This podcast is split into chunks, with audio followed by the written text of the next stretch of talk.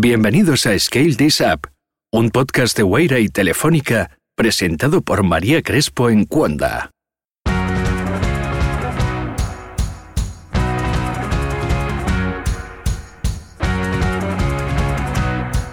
Hay algo que atrapa en lo desconocido, en crear algo vivo capaz de adaptarse a las circunstancias, en hacer crecer un proyecto, recalentar pizzas y también compartir cicatrices. Nadie dijo que fuera fácil y hoy vamos a comprobarlo con dos emprendedores que han creado sus propias startups en Estados Unidos y en España y que también saben qué es trabajar en grandes empresas. Miguel Arias, director global de emprendimiento de Telefónica, y Javier Perea, CEO de la startup Smart Protection. Hola y gracias por venir a Skeldisap. Buenos días, qué bonito lo dices, María. Así dicho, ¿no? Me, me animo por la mañana. Sí, María, me uno a lo que comenta Miguel. ¿Qué tal estáis? Los dos empezasteis a emprender muy jóvenes, vamos a empezar por el principio. ¿Qué os animó a dar el salto? Bueno, yo creo que eh, emprender nació conmigo. De hecho, mis amigos bromean, dicen Javier, cuando tú naciste le dijeron a tu madre, mamá ha tenido un emprendedor. Entonces algo que me viene muy de, de, de, del inicio eh, y siempre, siempre lo tuve claro. Quise hacer empresariales, no tenía dudas porque quería emprender y a los 24 años pues ya me, ya me lié. De hecho en la universidad creé dos compañías antes de licenciarme y ya cuando acabé pues creé la primera que fue la primera compañía de ciberseguridad que hubo en España.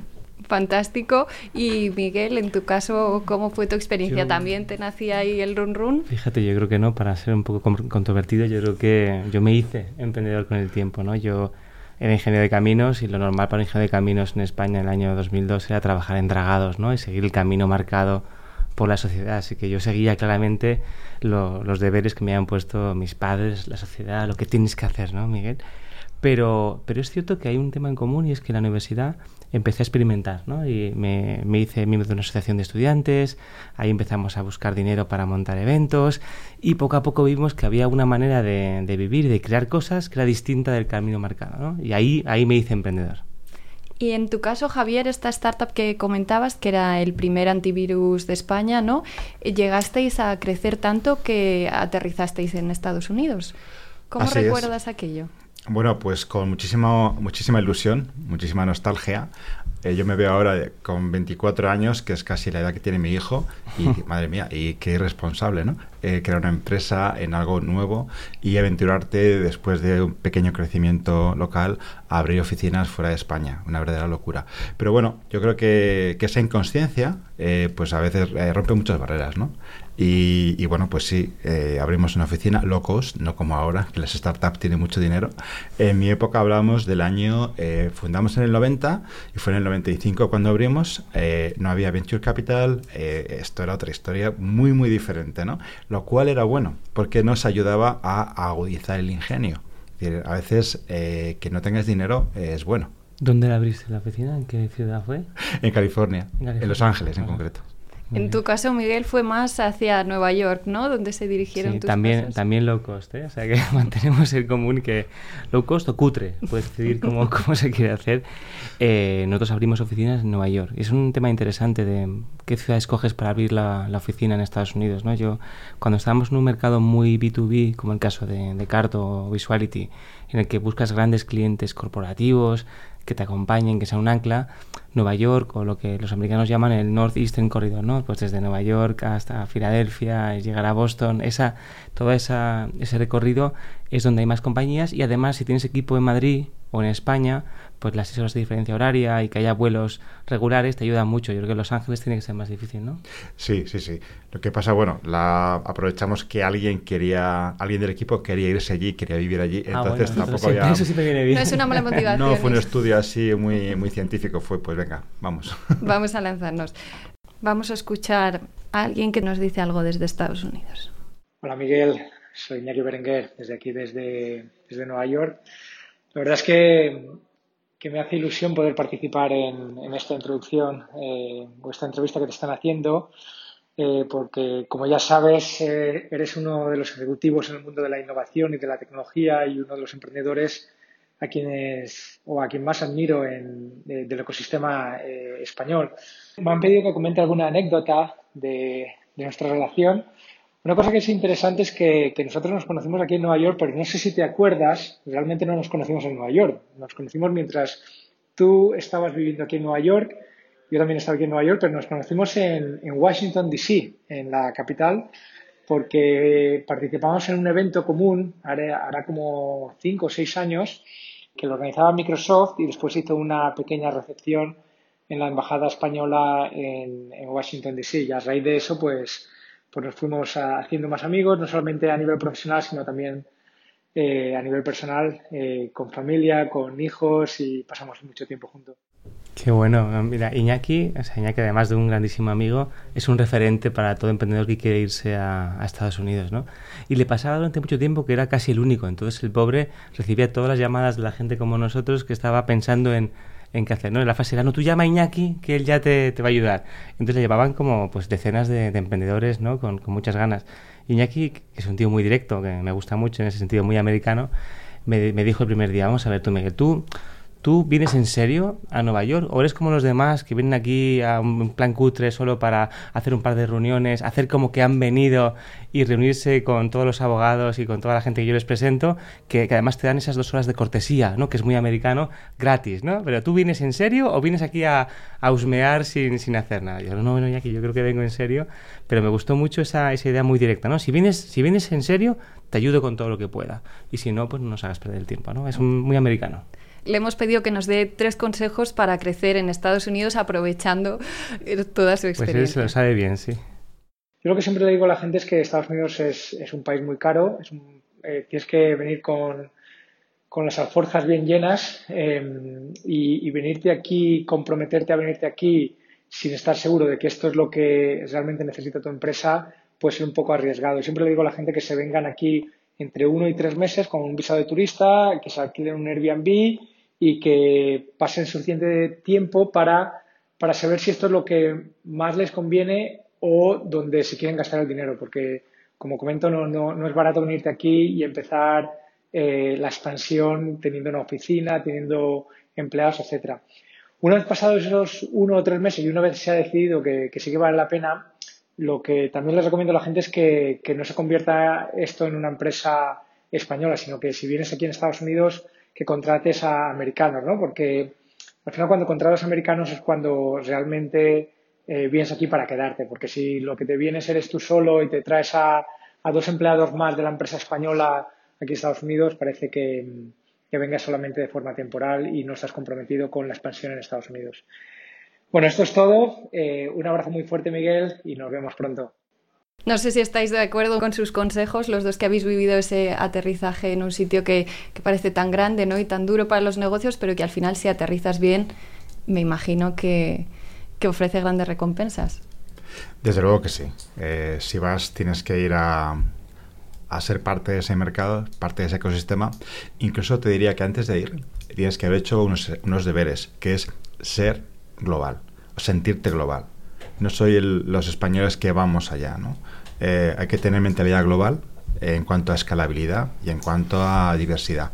Tanto diversidad, eh, diríamos, de distintas nacionalidades, distintos backgrounds y también otro tipo de diversidad, ¿no? también diversidad de género. Yo creo que, que esto es muy importante y aporta muchísimo a las compañías hay una cosa que siempre hacemos aquí en el podcast que es eh, enfrentar a los emprendedores a un pitch. Así que, Javier, de, tienes 30 segundos para esto contarnos no sabíamos, un poco dónde estás ahora. Claro, has hablado un poco de tu pasado, pero ahora estás en Smart Protection. ¿Qué es Smart Protection? Tienes 30 segundos. Bueno, Tiempo. Pues vamos allá. Eh, en Smart Protection nos dedicamos a luchar contra la piratería digital y a eliminar las ventas de falsificaciones en Internet. Fíjate, me han sobrado 15. Vamos, y 20. Fantástico, fantástico. Vamos a, vamos a hacérselo también a Miguel, aunque no sea de su startup. ¿Qué estás haciendo aquí tú como emprendedor? ¿Qué hace el área de emprendimiento de Pensé Telefónica? que me ibas a pedir el pitch Telefónica. Digo, no, necesito como media hora para hacer el pitch Telefónica. Demasiado grande. No, pues mira, Guaira es el hub de innovación abierto más, más global, tecnológico y conectado del mundo. ¿Y esto qué significa? Que somos el interfaz que conecta a emprendedores con la corporación. Así que lo que hago aquí es pegarme a ambos lados o actuar de traductor entre dos mundos que se entienden con dificultad y que tienen que trabajar cada vez más juntos. Vamos a escuchar a alguien que también sabe un poquito de Guaira y un poco de Smart Protection. Hace dos semanas el equipo de Smart Protection dejó las oficinas de Guaira para mudarse a sus propias oficinas Y creo que la mejor metáfora que ilustra el crecimiento de la compañía tiene que ver con la manera en que llegaron y la manera en la que se fueron. ¿no? Se fueron con un gran camión de mudanzas para llevar las pertenencias de 85 empleados, cuando dos años antes habían llegado acá provenientes de Cádiz un pequeño equipo, dos fundadores y todas las pertenencias de la compañía en el pequeño coche de uno de los socios. Así es, grande Andrés, sí, sí, sí. Era Andrés Saborido, el, director de Guaira España, que recordaba vuestros comienzos, ¿no? Desde luego, efectivamente así fue, eh, comienzos muy humildes, pero bueno, con muchas ganas, mucha ilusión y, bueno, pues muchas ganas de superar cualquier dificultad, que creo que es una de las, diríamos, características que tiene un, emprendedor, ¿no, Miguel? He escuchado muchas veces a Andrés vender lo que hacéis en Smart Protection a, clientes o, a gente que viene a vernos en Guaira y creo que tenéis que ficharlo como, comercial porque cuando luego a hablar es que me, me, apetece comprar Smart Protection y todo lo que hace, ¿no? O sea que, bueno, demuestra un poco lo que queremos hacer en Guaira, ¿no? Nos convertimos en comerciales o en desarrollo de negocio de la startup y la sentimos como nuestra, ¿no? Eso es, porque también vosotros tenéis una relación muy cercana con Movistar Plus, ¿no? Así es. Eh, fíjate, la, para una, una compañía tecnológica, una startup tecnológica, una telco es muy rica, porque tiene tres vertientes. Tiene la vertiente de usuario final, lo que se llama el Sell to. O sea, Telefónica es un grandísimo productor y distribuidor de contenidos. Nosotros nos dedicamos a eso, a proteger los contenidos digitales en Internet. Pero también tiene muchísimos clientes a los cuales estos servicios, tanto de protección de contenidos como de protección de marca, les son interesantes. De, acuerdo? de hecho, eh, Telefónica es un canal de reventa de servicios paquetizados. Y la tercera parte, que sería el Sell With, es la integración de servicios dentro del offering, en este caso de Eleven Paths, de ciberseguridad. Y pues tenemos los tres. O sea, es una relación muy estrecha, muy intensa y que va a más cada día estáis creciendo muchísimo. De hecho, acabáis de cerrar una ronda, creo que era segunda ronda, si no me equivoco, de 5,2 millones, ¿no? Y donde también ha estado, ha estado Guaira, que representa a Miguel el compromiso con hacer crecer a las startups de Telefónica. Sí, o sea, es, es muy importante. Nuestro nuevo lema es eh, We Scale Startups, ¿no? Es cómo hacemos que las compañías crezcan. Por un lado, porque entendemos que hay que empezar ya a trabajar con compañías que tengan cierta madurez. Es, es difícil trabajar con una compañía en fase muy, muy inicial y hacer todo esto que comentaba Javier, ¿no? Desde usarlo internamente hasta poder llegar incluso a revenderlo, que es como el, el santo grial, ¿no? Pero, pero una vez que las compañías crecen, nos, nos interesa acompañarlas. No, no podemos acompañar a todas, ¿no? En nuestro, nuestra estrategia de inversión implica apostar por, por, muchos, muchos huevos en la cesta porque queremos que Telefónica trabaje con muchas startups distintas. Queremos meter mucha innovación dentro de la compañía. Si nos enfocamos en muy pocas, como inversores es un poco más difícil. Pero desde un punto de vista financiero, es muy lógico hacer follow-on, mantener la inversión en las mejores compañías. ¿no? Y cada año hacemos, no muchos, dos, tres follow-ons y por supuesto Smart Protection es, es uno de ellos. ¿Qué consejos daríais a otros emprendedores que, que quieren atraer inversión? ¿Cómo acercarse a los, em, a los inversores o a los socios también como Guaira adecuados para su negocio? Pues verás, depende un poco de lo que quieras hacer. Y en cada momento pues tienes fases seed que es un objetivo, Series A, donde ya pues ya no es una startup, es, tienes los inicios de un scale up, como bien decía Miguel, y luego pues qué quieres hacer. Y en base a eso, ver a qué inversores te tienes que dirigir. ¿Son inversores locales ancla que te validen en tu mercado o son inversores internacionales que te ayuden a entrar a ese mercado y te ayuden a escalar? Son cosas radicalmente diferentes. Entonces, pero vamos, ¿qué tienes que hacer? Pues hacerlo muy bien yo creo que hay que tener buenas métricas, cada vez más el PowerPoint vende menos y las Unit Economics pues venden más. Tienes que tener claro que tu producto soluciona una necesidad real en un mercado creciente y que tu producto tiene ciertas barreras de entrada. Eso lo unes con un buen equipo y tienes una buena, una buena fórmula. Si tienes todo eso, entonces ya está, está hecho. Incluso con eso, yo creo que hay que entender que, que, hacer una ronda, sobre todo de series A o series B, lleva, lleva tiempo ¿no? y esfuerzo. Y y como decía muy bien Javier, hay que hacer los deberes, tener toda la casa bien barrida para que, para que pueda ser analizada y prepararte para recibir muchos nos, ¿no? Yo recuerdo cuando hicimos la serie A en, en Carto, hablamos con más de 70 venture capitals en, entre, sobre todo fuera de España, ¿no? Pero entre, entre España, Alemania, Inglaterra, Estados Unidos, claro, y al final consigues tener 4 o 5 timesheets, quiere decir que tienes unos 75 nos, ¿no? Hay que prepararse para mucha, mucho rechazo y, para aprender en cada uno de los nos cómo, cómo modulas tu mensaje, cómo cambias tu, tu presentación para, para conseguir tener éxito.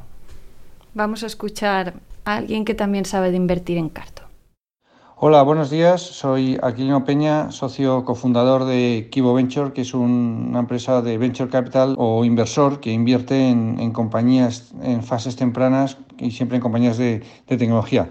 Y estoy aquí porque tenemos el honor, junto a Vitamina, otro fondo español, de ser los primeros inversores institucionales en, en Carto, entonces llamado Carto DB que para nosotros tiene el récord de ser la compañía en la que más rápido tomamos la decisión de inversión, que fue, pues yo creo que 10, 15 minutos después de que Javier, Javier de la Torre y Sergio Álvarez salían de estas oficinas. Esto no contradice lo que has dicho antes, Miguel. no, pero nos viene muy bien y, y ata, ata bien con lo que decía Javier. En tu primera ronda conviene que estés cerca de gente que te pueda entender, ¿no? Porque el riesgo percibido es mucho mayor entonces búscate un inversor local con el que tengas una relación previa, eh, conocíamos ya a Aquilino de antes, del ecosistema y que apueste mucho por las personas porque todavía tienes mucho que validar. ¿no? Entonces, fase primera, busca, o sea, un inversor americano que, te vas a ver allí a Nueva York cuando estás en fase semilla va a decir, bueno, es que no, tengo que fiarme de la persona, quién eres y por qué, ¿no? De dónde vienes, ¿no? En cambio, con un inversor español que te conozca, tienes una opción que luego te lleva hasta llegar a conseguir que te invierta Axel y los demás, ¿no? Le hemos pedido que comparta un poco también su experiencia como inversor en el ecosistema. Las tres cosas en las que nos fijamos para invertir en un emprendedor son el, equipo, que sea un equipo eh, con experiencia relevante, compensado, es decir, que tenga capacidades de marketing, de ventas y sobre todo tecnológicas que sea un equipo con ambición y que, y que tenga ganas de, de, hacer lo que, lo, que hay que hacer para construir una empresa, una empresa global. ¿no? Además de equipo, nos fijamos mucho en el modelo de negocio, en qué, fuentes de ingresos tiene, rentabilidad a largo plazo, cuánto dinero hay que invertir en la compañía para llegar a la rentabilidad, etcétera, etcétera. Y por último, nos fijamos en, en el tipo de contrato que vamos a hacer con el emprendedor, es decir, si invertimos, eh, cuál es la valoración de la compañía en la que entramos, qué cantidad necesita, por qué necesita esa cantidad, si es un préstamo convertible, por qué y qué condiciones. Pero en, definitiva lo que más nos fijamos es en, el equipo y su capacidad de ejecución para ser capaz de llegar a hacer y que sea realidad aquella visión en la que invertimos. Bueno, esa visión también está muy, muy anclada a la tecnología, ¿no? Vosotros en Smart Protection, ¿con qué tecnologías trabajáis y qué desarrollo estáis teniendo? Pues mira, en nuestro caso confluyen tres tipos de tecnología. Por un lado, Big Data. Entonces, realizamos millones de queries en fuentes abiertas de Internet, buscadores, redes sociales, redes peer-to-peer, etc. Una vez que capturamos toda, toda esta información que puede ser eh, ilegal, la tenemos que filtrar, tenemos que clasificarla a través de un sistema de inteligencia artificial.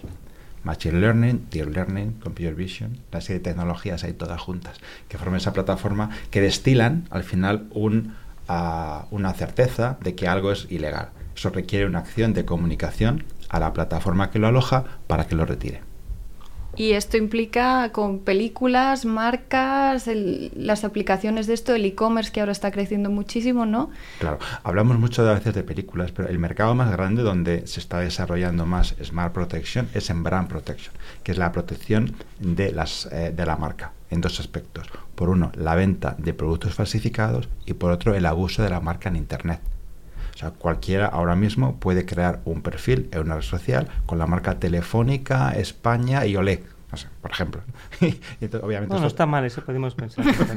Vamos a darle una vuelta a eso. ¿eh? Claro, quizá a Telefónica no le haga gracia esto, ¿no? Entonces, claro, eh, Internet, pues ya sabemos que es inmensa y que puede ocurrir cualquier cosa en cualquier momento. Tienes que vigilar tu marca, que nadie haga un, abuso o sea, Telefónica no le van a piratear la señal, la, la, la, infraestructura, obviamente, ¿no? Pero pueden abusar de la marca.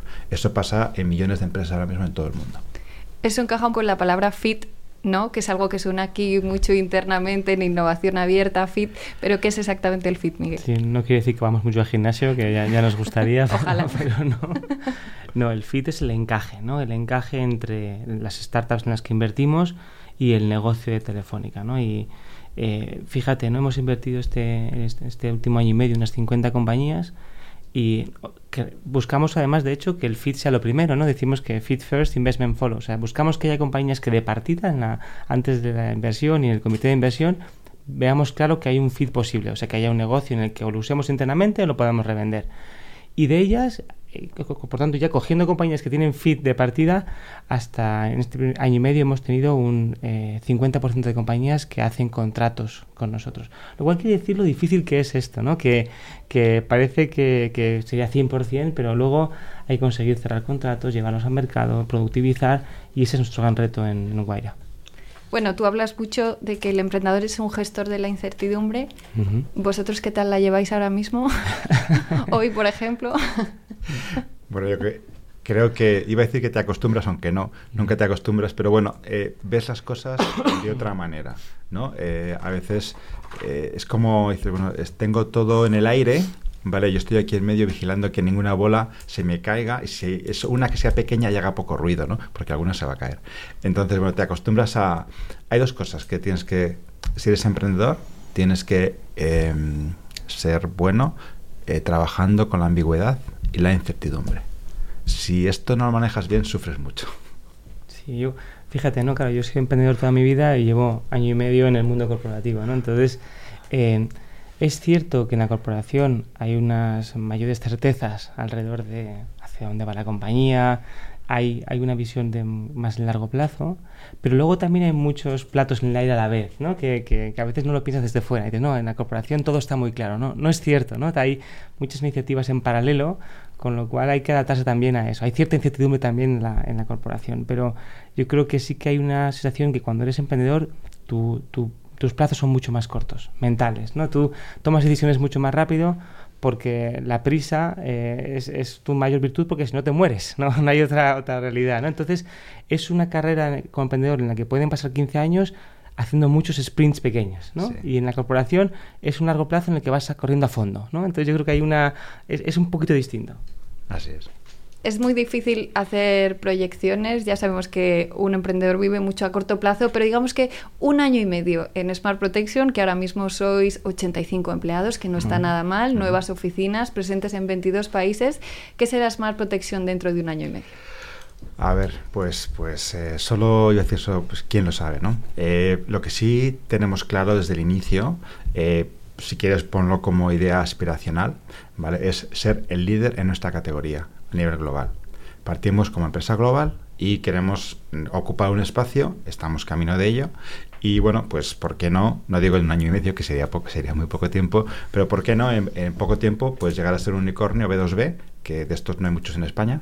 Entonces, bueno, pues ahí vamos a por ello, a ver hasta dónde llegamos. Nosotros encantados de que lo seáis. ¿Verdad, Miguel? Sin ningún problema. En el caso de Guaira, ¿cuál sería ese, ese horizonte? ¿Qué te haría a ti feliz? Dirías, oye, me siento orgulloso de esto y es por lo que estamos apostando.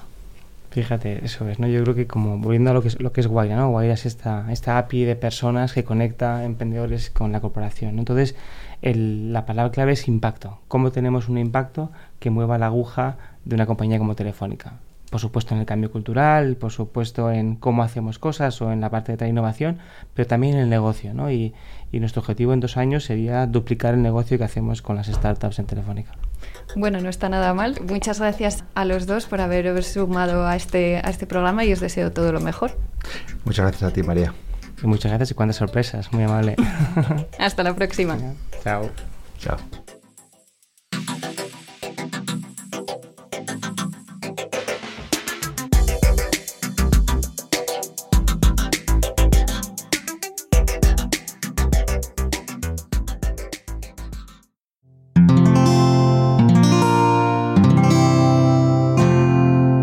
Puedes escuchar más capítulos de este podcast y de todos los que pertenecen a la comunidad Cuonda en cuonda.com.